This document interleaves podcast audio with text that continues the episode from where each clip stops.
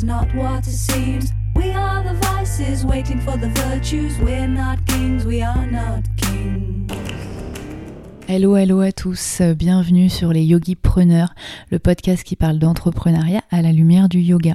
Vous êtes dans la partie 2 de l'épisode 1 euh, avec ma conversation avec Léa Koutaï, la fondatrice du Yogascope. Le Yogascope, ce sont de magnifiques retraites à l'étranger et en France également. N'hésitez pas à jeter un coup d'œil sur leur compte Instagram ou sur leur site internet. J'en profite pour remercier encore une fois chaleureusement Léa pour son super accueil, sa gentillesse et sa bienveillance. Merci beaucoup Léa. Si vous avez aimé cet épisode, n'hésitez pas à me laisser une note sur Apple Podcast et également à suivre toute l'actualité du podcast sur mon compte Instagram Yogi and Wild. Je vous souhaite une belle écoute et à très vite.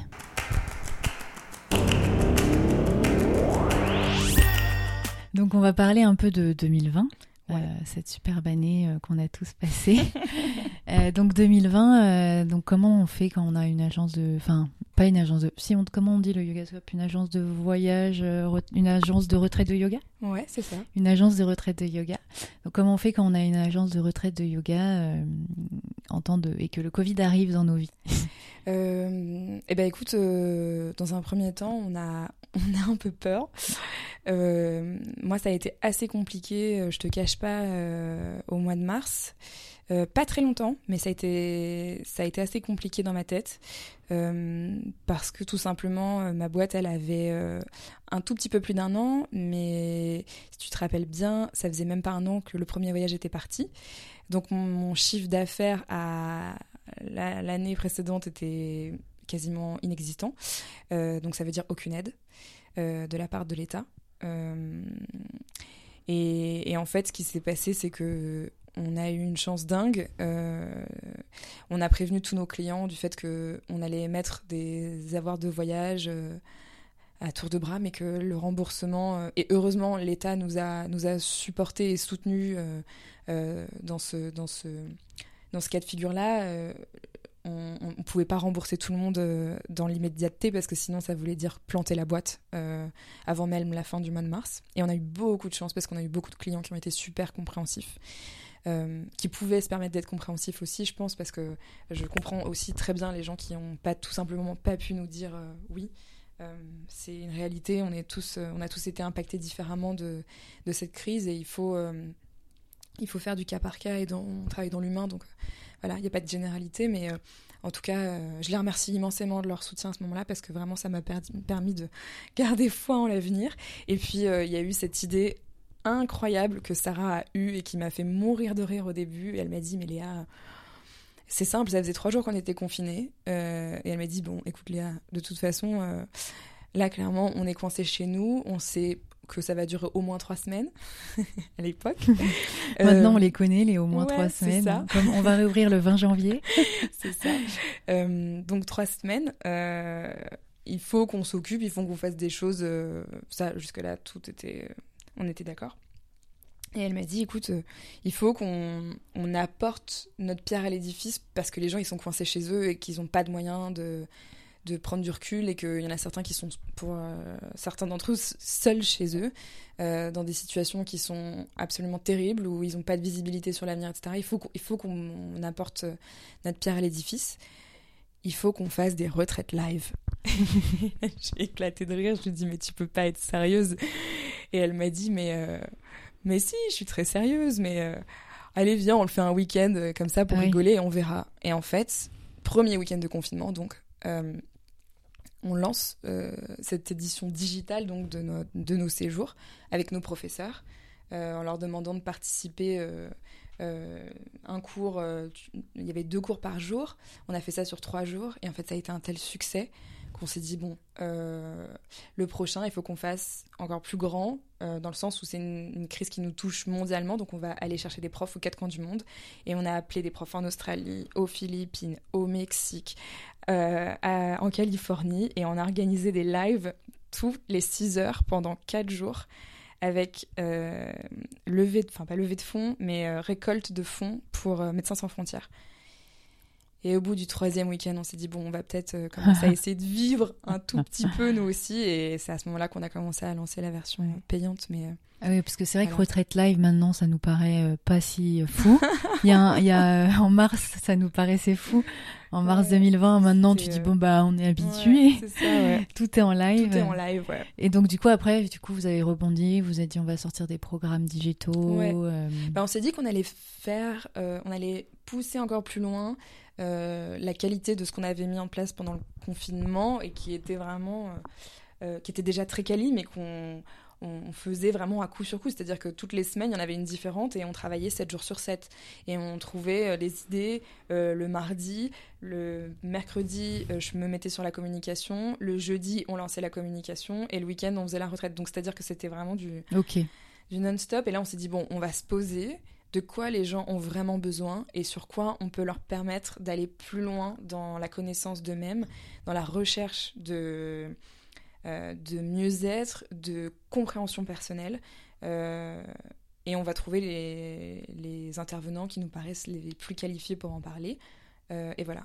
Et on va filmer les choses dans des beaux lieux avec un vrai micro, oui. vrai, un vrai cadre. Et donc, tu n'as jamais donc, donc plutôt, j'ai l'impression que tu as plutôt bien rebondi. Tu jamais eu des moments vraiment down où tu te disais euh, toutes les retraites que j'en suis en train de louper, de rater, tout ce que je peux pas faire. Parce que moi, j'étais un peu en boucle sur ça, en mode tous les cours que je loupe, toutes les occasions, toutes les opportunités. Donc toi, comment tu as géré ça? Est-ce que moi, c'est petite échelle, tu vois, je me dis, euh, c'est des cours de yoga, des trucs comme ça. Alors que toi, tu dis, bon, bah, parce que tu as dû annuler plein de retraites, je mmh. suppose. ouais, ouais. Euh, et comment tu l'as géré? Bah écoute, maintenant euh, un peu mieux parce que les gens comprennent.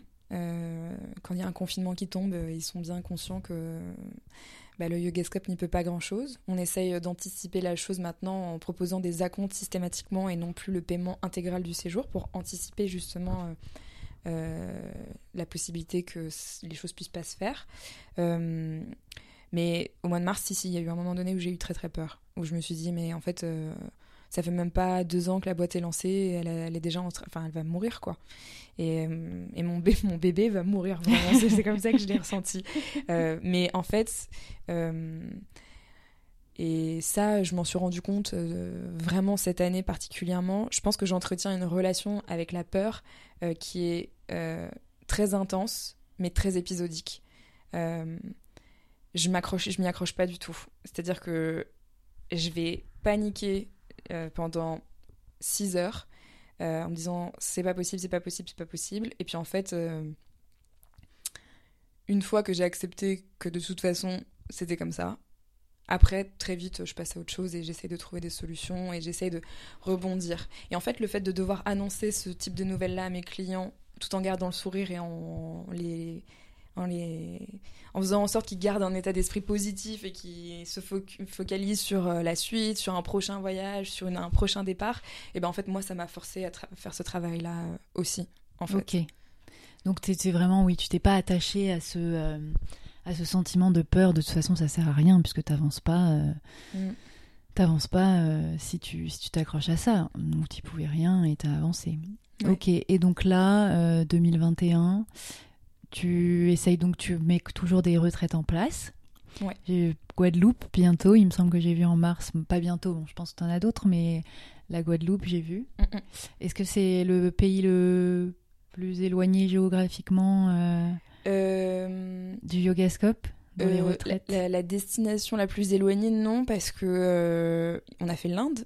Ah oui, c'est vrai, vous avez fait l'Inde, j'en souviens. Euh, mais aujourd'hui, même si jamais je suis très envieuse de toutes mes copines qui partent voyager à droite à gauche, ma responsabilité juridique est de coller à un tout petit peu à ce que le gouvernement nous demande, qui est de ne pas voyager hors du pays ou pas trop loin. Euh, et de le faire en conscience, de, de, penser à ça. Et c'est vrai que je peux pas demander à un groupe de 10 personnes de partir euh, à, Ba- Costa à Rica. Bali. euh, Bali, on peut pas trop. Ouais, non, mais en fait, euh, part- partir loin, Au vraiment, Mexique. euh, voilà. Tout le monde part au Mexique en ce moment. Ouais, ouais, je sais. Je, sais, j'ai toutes ces notifications qui me font mal au cœur en ce moment, t'inquiète pas, je le sais. Euh, D'ailleurs, le Mexique faisait partie de nos projets, mais ce sera pour 2022, Oui. c'est pas grave. Et euh, Oui, tu veux vraiment pas dire on lance euh, le Mexique euh, en ce moment, quoi. non, enfin, en fait, si tu veux, je pourrais, mais déjà, euh, en toute franchise, j'aurais vraiment pas envie d'un bad buzz.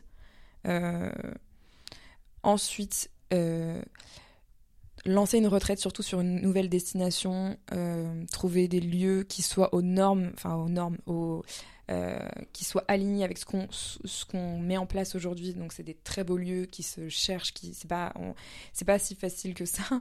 Euh, du coup, ça demande beaucoup de temps. Donc ça veut dire que si on lance quelque chose, c'est pas, j'ai pas envie qu'il y ait euh, 70% de chances pour que ça puisse pas se faire. Tu vois, c'est une perte de temps. euh, Mm, mm. potentielle importante. euh, et surtout, en fait, on s'est rendu compte cette année que euh, partir en France ou proche de, proche de nous, c'est déjà magnifique et on peut faire des choses sublimes en France. Et on a eu beaucoup de retours de nos clients qui nous ont dit que euh, justement ça avait euh, pesé dans la balance euh, tout l'aspect écologique, le fait de ne pas avoir prendre l'avion, le fait de réduire au maximum nos déplacements et de penser de repenser notre façon de voyager. Donc je pense que ça, ça fait aussi Mhm. partie des enjeux euh, euh, des prochaines années. Et la retraite coûte moins cher aussi pour le client, ce qui est pas négligeable. Euh, pas forcément, tu sais, Ah parce bon que ouais, parce qu'en fait, euh, une villa euh, à Bali, ça coûte beaucoup moins cher qu'une villa. c'est vrai. C'est vrai. en Ouais, Corse. t'as les billets d'avion que tu rajoutes. Ouais, c'est ça. Donc en fait, bon, c'est un peu, c'est à peu près la même chose. C'est juste que dans l'esprit des gens, partir loin, ça vaut plus le coup, quelque part. Oui, c'est vrai. Alors que, alors qu'en fait, tu peux vivre des choses exceptionnelles euh, en Corse. Mm. euh, et à Bali. Oui. C'est juste qu'il y a peut-être un petit goût Oui. d'exotisme en moins, mais euh, effectivement, la, la- la France a un certain coût. Oui, non, mais oui, c'est vrai que moi, je pensais tout, surtout aux, aux billets d'avion. Je me disais euh, que Ouais. c'était plus cher, euh, mais au final, oui. Puis on- au moins, t'es vraiment dans la retraite, quoi. Parce que si t'es au Mexique, t'as envie de. Bon, sauf si tu voyages à côté, tu en profites pour faire d'autres choses. Mais euh, si t'es au Mexique, t'as envie de faire d'autres choses aussi que du yoga, Ouais. t'as envie d'aller à la plage, découvrir les trucs. Bien que pendant les retraites, je pense que tu le fais un petit peu, mais. euh, Je, je pense que pour vraiment profiter d'un voyage qui se fasse, enfin d'une retraite qui se fasse à Bali ou au Mexique, il faut effectivement se prendre une semaine avant ou une semaine après, parce que euh, le rythme en retraite de yoga est quand même assez euh, euh, rythmé. mhm. C'est-à-dire que tous les matins, tu as cours de. Tu vois, au, au mieux, tu es libre à 11h après avoir déjeuné. Et après, tu dois. On reprend le- les cours à 18h. Donc, tu vois, ça te fait. Tu peux pas partir sur, sur euh, une journée de 12 heures euh, faire une randonnée. Voilà, tu peux, hein, mais dans ces cas-là, tu vas rater des cours de yoga. Donc, si vraiment tu as envie de vivre le pays à fond, je pense qu'il faut se prévoir une extension avant Oui. ou après. Et donc, euh, donc, toi, tu es professeur de yoga, puisque tu as un yoga teacher training. Oui. Euh, donc, tu n'enseignes pas Euh, bah écoute, j'enseignais avant le confinement dans, des, dans des entreprises surtout. Mais pour tout te dire, moi j'adore enseigner, j'adore transmettre. Ça fait d'ailleurs partie de vraiment de, de- des choses que j'aime le plus dans mon métier, c'est la transmission et, et l'échange, la, la générosité. Vraiment, j'essaye de, de, de le transmettre dans, dans ma façon de travailler. Maintenant, en toute franchise, aujourd'hui, j'ai plus le temps d'enseigner. Euh, moi, je suis euh, admirative et franchement, je vous tire mon chapeau quand je vois les temps de trajet que tu as entre chaque séance de yoga, euh, qui en fait triple quasiment le temps que tu vas passer à enseigner. C'est-à-dire que ça te prend pas une heure. Enfin, il y a une heure où tu es avec tes élèves, mais il y a les 15 minutes où tu vas parler avec eux avant, après, euh, peut-être les 30 minutes de trajet avant, après. Enfin, donc en fait, ça prend du temps. Euh, et, enseigner en live, j'avoue que non, c'est pas, Oui. pas mon truc. Oui, Mais- bah, de toute façon, c'est pas le. Truc de qui que ce soit, non? J'ai l'impression qu'il y en a qui aiment bien. Après, euh, c'est vrai que c'était plus dans l'humain, vraiment dans le partage. Tu Mm. partages toujours, parce que heureusement. D'ailleurs, heureusement qu'il y a le en ligne pour les profs de yoga, parce qu'on continue quand même malgré tout à donner des cours. Mais, euh, mais c'est différent, ouais. C'est différent. C'est une énergie qui est totalement différente. Oui. ouais. Des fois, tu peux avoir les élèves qui. Enfin, tu sais, c'est un chat, si tu les vois pas. Enfin, Mm.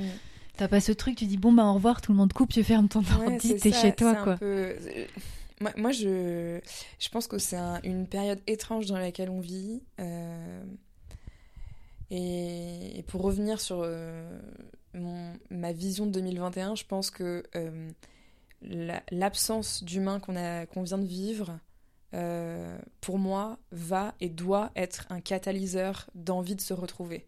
D'envie Mm. de se retrouver, d'envie de voyager, d'envie de vivre euh, vraiment, pas à travers un écran. Euh, Aujourd'hui, euh, tu vois, on a lancé les deux programmes digitaux au mois d'octobre. Je vais pas te dévoiler toute notre feuille de route, mais il y a, On veut y a- des, des, des scoops. des scoops. Il y a plein de choses qu'on a envie de faire, mais moi, si je dois te donner une, pour moi, une grande, une grande ligne de 2021, ça va être refaire du présentiel. Se retrouver et refaire des choses ensemble. Euh, je sais pas si ça va être possible euh, instantanément. Mais, euh, mais moi, en tout cas, c'est pour ça que je fais ce métier. Donc, c'est vraiment là-dessus que j'ai envie de, Ok. de, de me focaliser. Oui. Et donc là, euh, 2021, donc tu prévois quand même des retraites et tout. Tu dis au pire, j'organise et au pire on reporte, etc. Exactement. T'es pas, t'es pas en mode je fais rien, j'attends d'être sûr. Non. Non, non, non. Je suis pas dans la. Non, non, non. Enfin. Mhm. Non, et puis bah. Enfin, sinon tu. Tu fais Il y a rien. plus qu'à. y a t'avances, plus qu'à. Oui, mais tu pourrais te dire je me mets en ligne totalement, on fait que des trucs digitaux et puis dès qu'on peut vraiment mettre des retraites. Bon, en ce moment on peut. Ouais, mais en fait. euh, Enfin. Ouais, je pourrais faire ça, mais je sais pas, c'est pas mon métier en Ouais. fait. C'est pas pour ça que je me lève le matin, quoi. Donc, euh, Mm. je, je pense qu'on va. Il y a forcément une- un aspect financier et, et le digital a euh, son importance euh, en la matière. Euh, et puis, on peut quand même transmettre de très belles choses dans le digital. hein, moi, j'en suis persuadée. Mais c'est vrai que. euh, moi, je crois. Enfin, sur le long terme, je, je pense qu'il y a vraiment trop à, à envisager.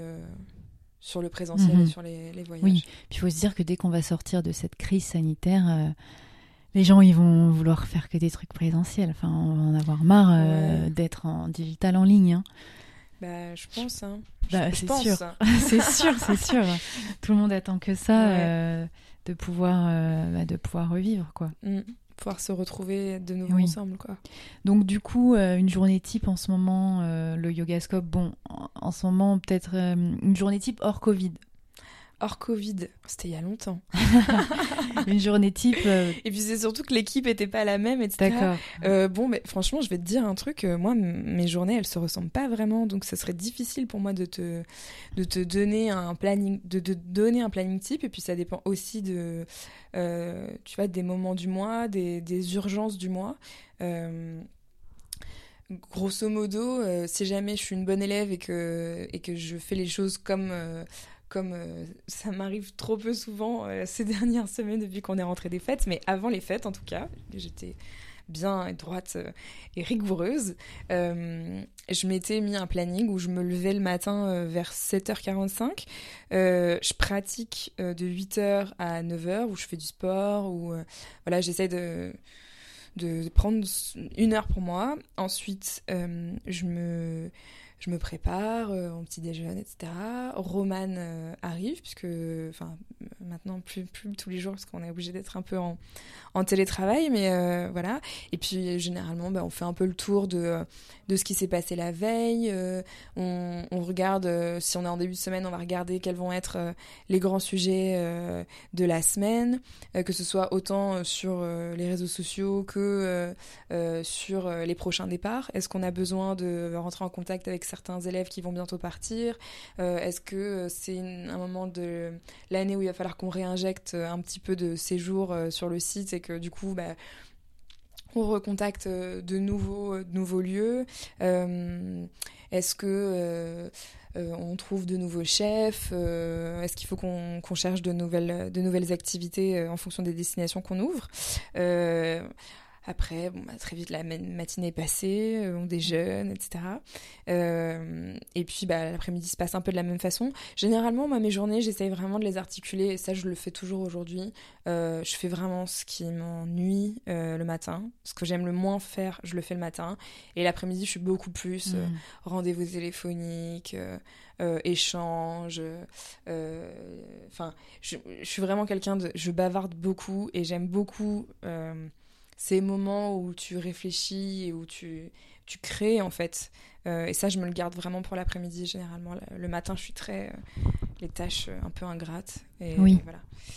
Grosso modo, mes journées. D'accord. Donc, et au tout début où tu commençais le Yogascope, tu avais toujours un planning, tu te levais, jamais tu. Non, tu étais quand même. si, si, que je, que je, me levais, je me suis jamais reposée sur mes lauriers. Je culpabilisais trop quand je le faisais. Du coup, je l'ai jamais fait. je me levais toujours super tôt le matin même quand j'avais pas un planning super euh, précis. Mais alors au début, quand je me suis lancée, c'était vraiment euh, le flou artistique total. Et d'ailleurs, c'était très dur à vivre parce que je savais pas à quoi mes journées devaient ressembler, mhm. ce qu'il fallait que je fasse. Euh, j'avais aucune idée de l'organisation de ce que je, je, devais mettre en place. C'est vrai que ça, pour ça, je suis encore aujourd'hui, il faut, il faut vraiment que je travaille là-dessus. Et d'ailleurs, euh, j'ai un, carnet de, travail, de, comment dire, de développement personnel de l'édition 23h59. J'arrête pas d'en parler. Je vous promets que j'ai aucun partenariat rémunéré avec eux, mais je les adore et franchement, ils me sauvent la vie et ils m'aident vraiment à, à, voir. Euh, à voir plus loin que dans l'instant T. Parce que moi, je suis vraiment. Euh, si je m'écoute, je suis du genre. Euh, j'ai un mail qui saute. Euh, je vais tout de suite regarder, tout de suite répondre, et du coup, je vais passer d'une tâche à l'autre et je vais jamais me focaliser. je fais ça beaucoup, moi. ah, et donc, c'est un carnet de notes qui t'aide à. Mm. D'accord, je regarderai. qui, t'aide à, à, stratifier tes semaines, tes mois. Enfin, moi, j'ai le carnet du temps, et c'est celui qui t'aide vraiment à gérer ton temps à mieux voir qu'est-ce qui est important pour toi, qu'est-ce que tu as envie de faire le plus souvent dans, euh, dans, la semaine, euh, qu'est-ce qui te prend la tête mais qu'il faut que tu fasses quand même et donc il faut que tu le fasses vite. Enfin, en fait, c'est assez... Euh, moi, ça m'aide... ok. Incroyable. Ça, ça t'aide vraiment à t'organiser, à, occuper tes journées, à vraiment... Mm. Ok, très bien. Euh, est-ce que. Euh, donc, tu as déjà enseigné dans une de tes retraites? Du coup, tu as déjà fait une retraite où tu as enseigné? J'ai déjà enseigné euh, sur une de mes retraites. D'ailleurs, je devais enseigner sur une autre en début, tout début janvier, là, mais on a dû l'annuler à cause du Covid. C'était pas très agréable d'ailleurs. si, si, je, je l'ai déjà fait. Alors après, je te cache pas que je le fais généralement sur des petites retraites. parce que je pense réellement que euh, aujourd'hui, on a un, J'essaye de mettre en place un degré de qualité dans mes retraites qui nécessite que ce soit des profs euh, full-time qui soient enseignants sur nos retraites. Je pense qu'il y a un vrai intérêt quand c'est moi parce que euh, c'est des, des, retraites où il y a une double, une double thématique. Là, c'était céramique et yoga et où on faisait, je crois, 5 heures de céramique par jour sur le programme.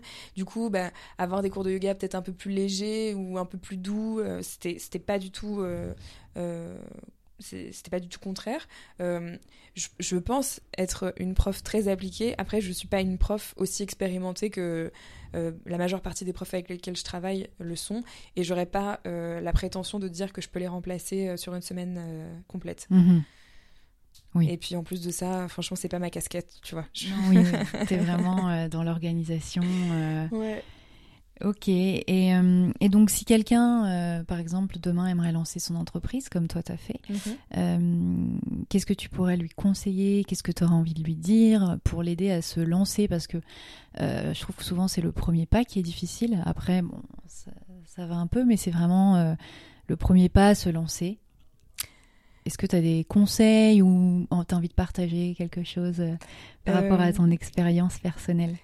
Je pense que euh, par rapport à mon expérience personnelle, vraiment, hein, je pense que tout le monde est différent et rencontre euh, et, lance sa société de façon, euh, enfin avec ses propres aspérités, ses, ses, peurs, ses faiblesses et, ses forces. Hein. on est tous différents. Moi, ma, mon immense peur, ça a été le business plan. et vraiment, si j'ai un conseil à donner à ceux qui se lancent, c'est ne pas avoir le business plan comme un ennemi ou quelque chose de d'inquiétant, mais plus comme un vrai, un vrai médium de compréhension de ce qui est important pour l'entreprise. Comment je vais faire pour faire en sorte que que mon entreprise me permette un jour d'en vivre. Euh, parce que même si j'aimais quand on se lance, moi je me suis vraiment lancée euh, sans aucune, euh, aucun objectif financier, aucun objectif de vie, moi personnel, en me disant je vais en vivre un jour, je vais gagner tant d'argent. Et d'ailleurs, c'est toujours pas le cas.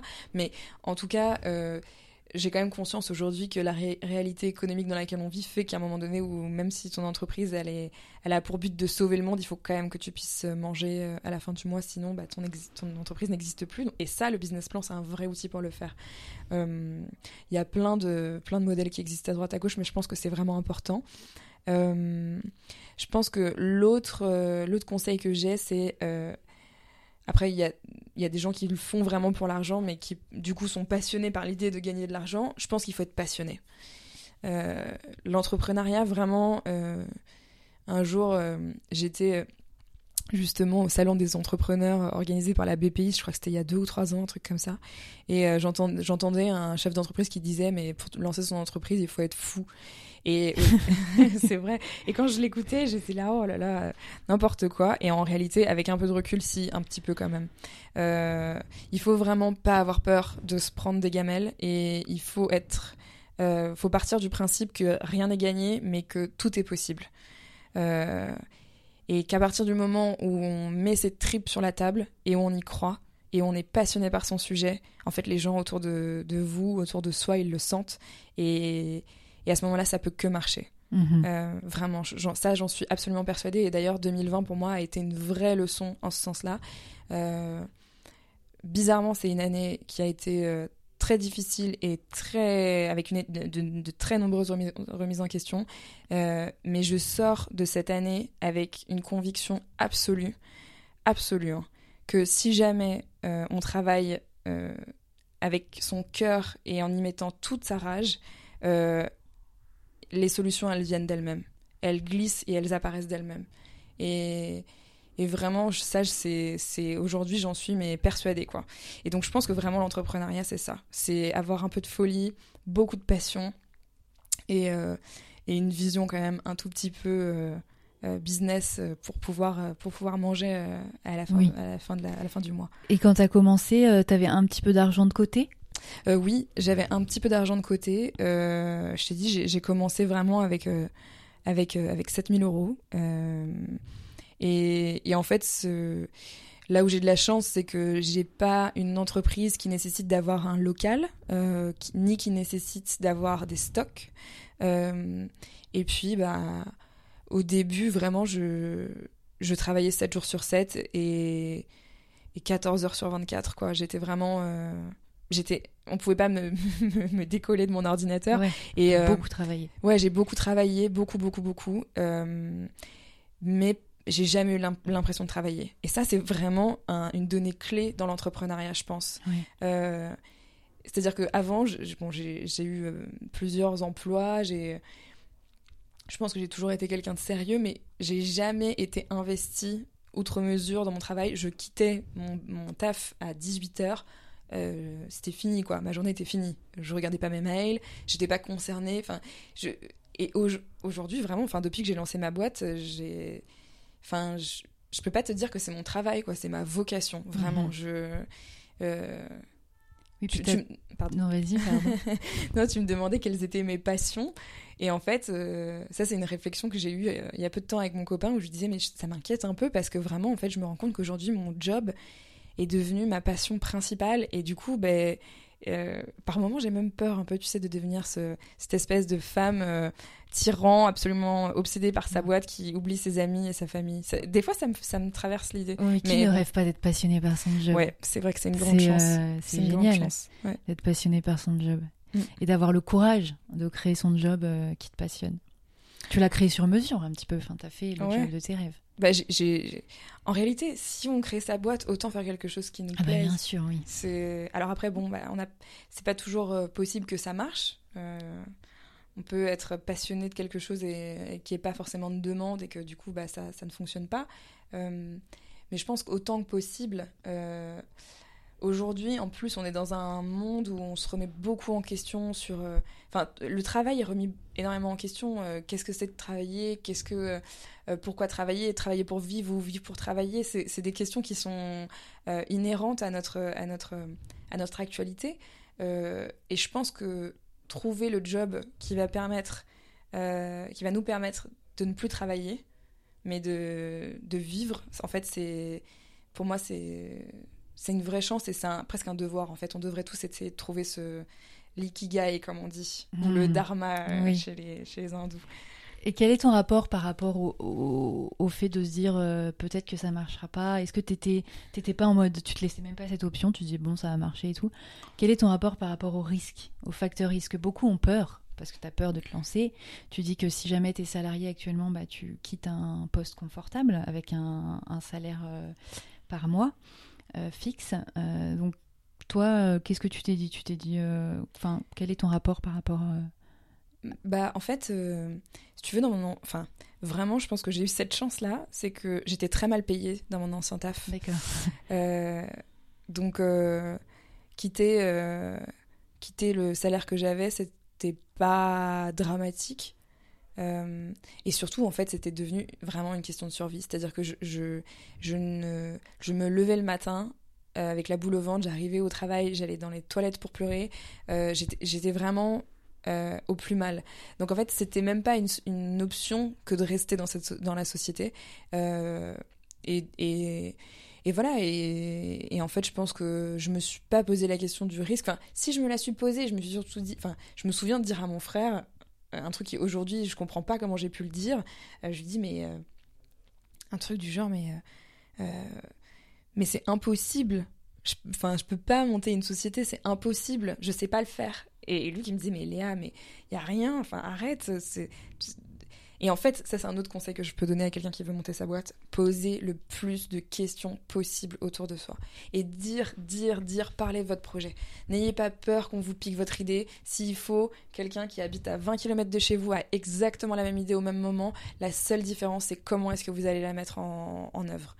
Comment vous allez la mettre en œuvre Qu'est-ce que vous allez insuffler dans cette idée Comment vous allez la réaliser. Et si vous n'avez pas toutes les clés pour la réaliser, ce qu'il vous faut en réalité, c'est les, idées, les compétences, les conseils de tous les gens qui sont autour de vous.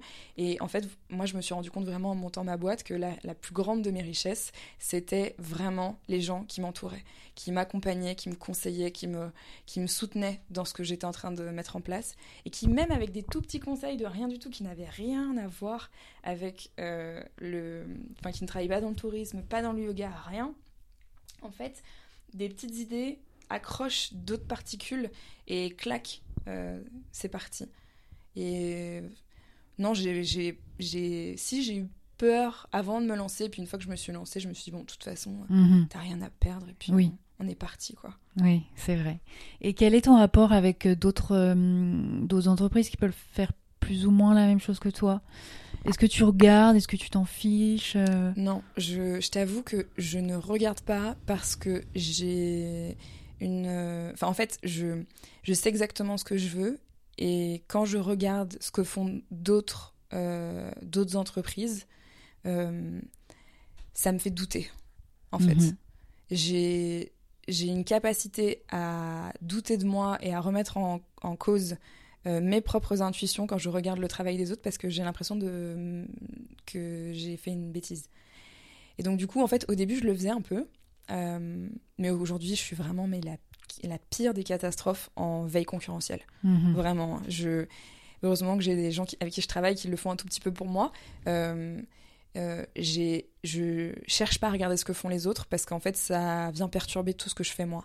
Donc j'essaie vraiment de me focaliser et de prendre le maximum de retours de mes clients euh, pour me servir de ce qu'ils me disent, de la générosité de leur retour, euh, de la richesse de leur retour pour pouvoir faire évoluer mon offre. Mais même si je peux pas, bien sûr, je peux pas nier euh, ce qui se passe et le fait qu'il y a des moments, bah, bon, j'ai des clients qui me disent ah c'est- un tel fait la même chose ou etc. Bon bah ça fait toujours, euh, ça fait toujours chier qu'on se le dise. Euh, mais j'essaye de pas trop aller regarder. Je pense que c'est bien qu'il y en ait qui le fassent pour moi, Mhm. mais je pense que en- je suis trop, j'ai trop un esprit euh, critique et créatif pour euh, euh, aller regarder ce que Se comparer aussi. Ouais. Tu vois, Mm. ça peut être aussi ça. J'aime pas, du tout euh, ça. J'aime pas du tout ça. Donc vaut mieux ne pas regarder. Mm. Être un peu au courant pas. de loin, Ouais. mais à ne pas trop C'est- En regarder. tout cas, c'est ma méthode. Après, je sais pas si c'est la meilleure. Il y a plein de gens qui vous diront c'est super intéressant de voir ce que font les autres et c'est ça fait ça enrichit et ça permet de de faire grandir, de donner des idées, etc. Moi, en tout cas, je sais qu'à titre personnel, moi, ça me pollue. Ok.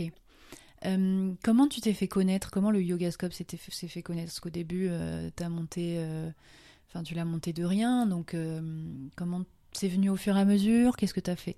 En fait, j'ai commencé, euh, bah, j'ai lancé le compte Instagram, euh, qui au début avait vraiment euh, 20 abonnés.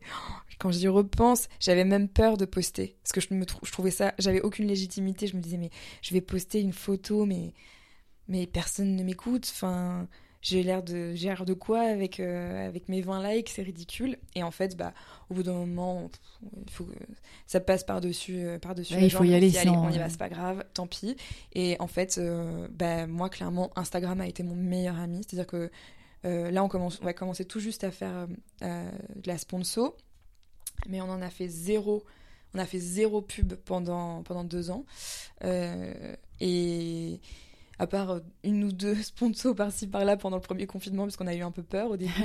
Euh, mais sinon, pas du tout. Et, et c'est vrai que je pense que ce qui a fait notre succès, entre guillemets, si je puis me permettre de dire succès, euh, parce qu'on est très loin d'avoir fini l'aventure, mais en fait, euh, c'est nos clients.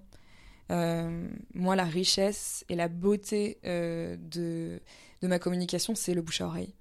Euh, et aussi, euh, euh, je pense aussi beaucoup les photos que, que nos élèves euh, m'autorisent euh, à prendre d'eux pendant les retraites, de ces moments euh, hors du temps, euh, coincés euh, euh, dans une maison à 10, euh, et où en fait on tisse des liens qui sont euh, indéflectibles. Moi, mes, mes clients, ils ont tous mon numéro de portable. Quand ils veulent euh, des infos, des infos sur un séjour, ils m'envoient un texto.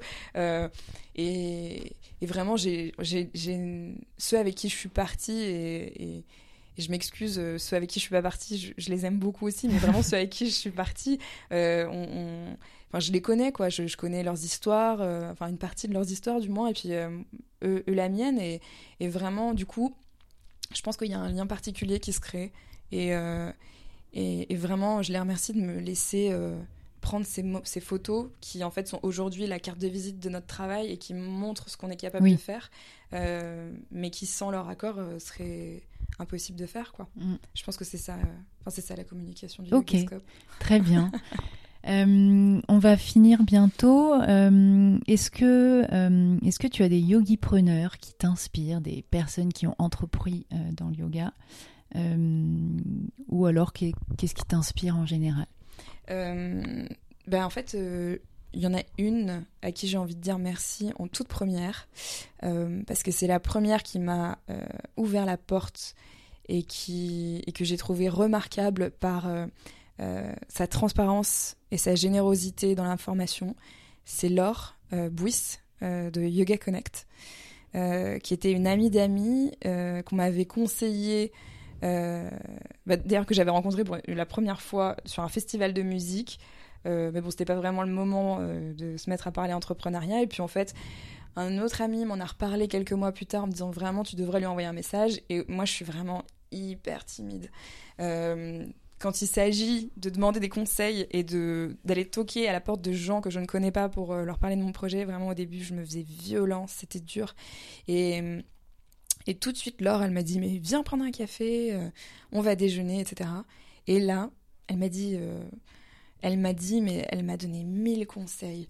Elle m'a, euh, elle m'a parlé euh, de certains profs dont j'avais jamais entendu parler en me disant, il faut absolument que tu ailles à ce cours, ce cours, ce cours, il faut que tu... Enfin, elle a vraiment été, je vais pas te dire une mentor, parce qu'elle m'a pas suivi sur le long terme en m'appelant tous les mercredis pour savoir comment se passait la création de la boîte, mais elle a vraiment été... euh, euh, incroyablement généreuse dans sa façon de, tr- de transmettre euh, son expérience. Euh, pour rebondir sur cette idée de, timidité que moi j'ai et que j'aimerais euh, ne plus avoir, je suis extrêmement impressionnée par euh, Sarah avec qui j'ai travaillé pendant, euh, pendant un an là, qui elle vient d'un milieu un peu similaire au mien dans le sens où elle a travaillé dans une grande boîte dans la mode pendant très longtemps. Et en fait, là, elle est en, en, train de gentiment bifurquer vers le milieu du bien-être. Et en fait, elle est, elle, a, elle est impressionnante de, dans sa capacité à créer des liens avec les autres de façon très très vite, enfin très rapide, pardon, euh, avec euh, avec beaucoup de, vérité. Euh, elle s'intéresse vraiment aux gens. Elle se souvient de tout. Quelle école tu as fait, quel, quel, était, quel, est le prénom de ton, de ton, de ton mari, dans quelle boîte tu travailles, quelles sont tes aspirations, enfin tes, aspirations, pardon. Elle, est vraiment, ça pour ça je trouve ça fou parce que vraiment moi j'aimerais bien réussir à créer du lien aussi facilement avec les gens. Euh, il y en a une autre qui est dans une totale. Euh, enfin, que j'admire, mais complètement pour autre chose. Euh, c'est Anne-Charlotte Vuccino. qui a lancé Yogist. c'est une boîte qui fait du yoga pour les entreprises. et je trouve que c'est impressionnant et inspirant à la fois que euh, euh, de réussir à jouer avec les chiffres et avec les ambitions euh, financières d'une société tout en restant aligné avec ses valeurs et, et, une idée très forte de ce que ça doit être le yoga. Ça, je trouve que c'est très beau. ça, ça, ça, rejoint un peu ce que je te disais au début. On, être entrepreneur dans le yoga, bah oui, il y a des réalités économiques qu'il ne faut pas oublier. Et je trouve que c'est bien de réussir à le faire, mais en, restant euh, euh, droit et, aligné avec. Parce que finalement, le yoga, c'est quand même euh, quelque chose de, oui. de fou, quoi. Ok. Anne-Charlotte, oui, ça doit être intéressant de faire un épisode sur ça, de créer le yoga, enfin, d'avoir créé un concept avec le yoga en entreprise. Hmm. Je regarderai ça. Il me semble que c'est du yoga sur chaise, surtout beaucoup. Ouais, exactement, c'est ça, ouais. Ok, très bien. écoute, je pense que hum, qu'on a fini. pour deux, trois petits mots euh, de la fin, euh, est-ce que euh, tu as quelque chose qui t'a marqué spécifiquement ces derniers jours ou un livre que tu as lu, un podcast que tu as écouté, un film que tu as vu, quelque chose qui t'a parlé, surtout dans le développement personnel? Euh, alors dans le développement personnel, pas euh, forcément, hein, mais... Euh, je t'avoue qu'en fait, il y a des moments où je suis dans une espèce de boulimie du développement personnel où je vais acheter plein de magazines, plein de livres, etc. Où je vais être à fond dedans. Là, en fait, pour être tout à fait transparente avec toi, j'ai mon, mon père qui m'a offert le dernier, dernier Alain Damasio. Je sais pas si ça dit quelque chose. C'est un, un un auteur de science-fiction euh, qui est juste exceptionnel et en fait qui est magnifiquement bien écrit. Euh, outre euh, le, la photo, ce que j'essaye un peu d'utiliser dans la création des textes sur le yogascope, c'est mon côté littéraire, parce que j'ai fait des études, enfin j'ai un parcours littéraire.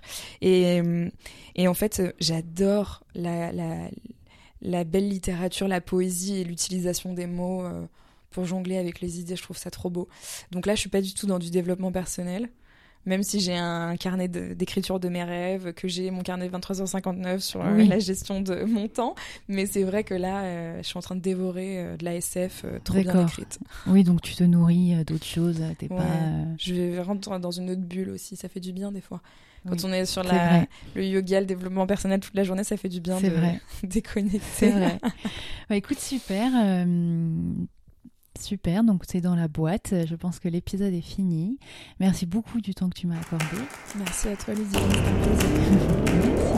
Merci. Merci beaucoup d'avoir écouté les Yogi Preneurs et je vous dis à très vite pour l'épisode suivant. I'm not myself, I feel less than anything, and what we have is not what it seems. We are the vices waiting for the virtues. We're not kings, we are not kings.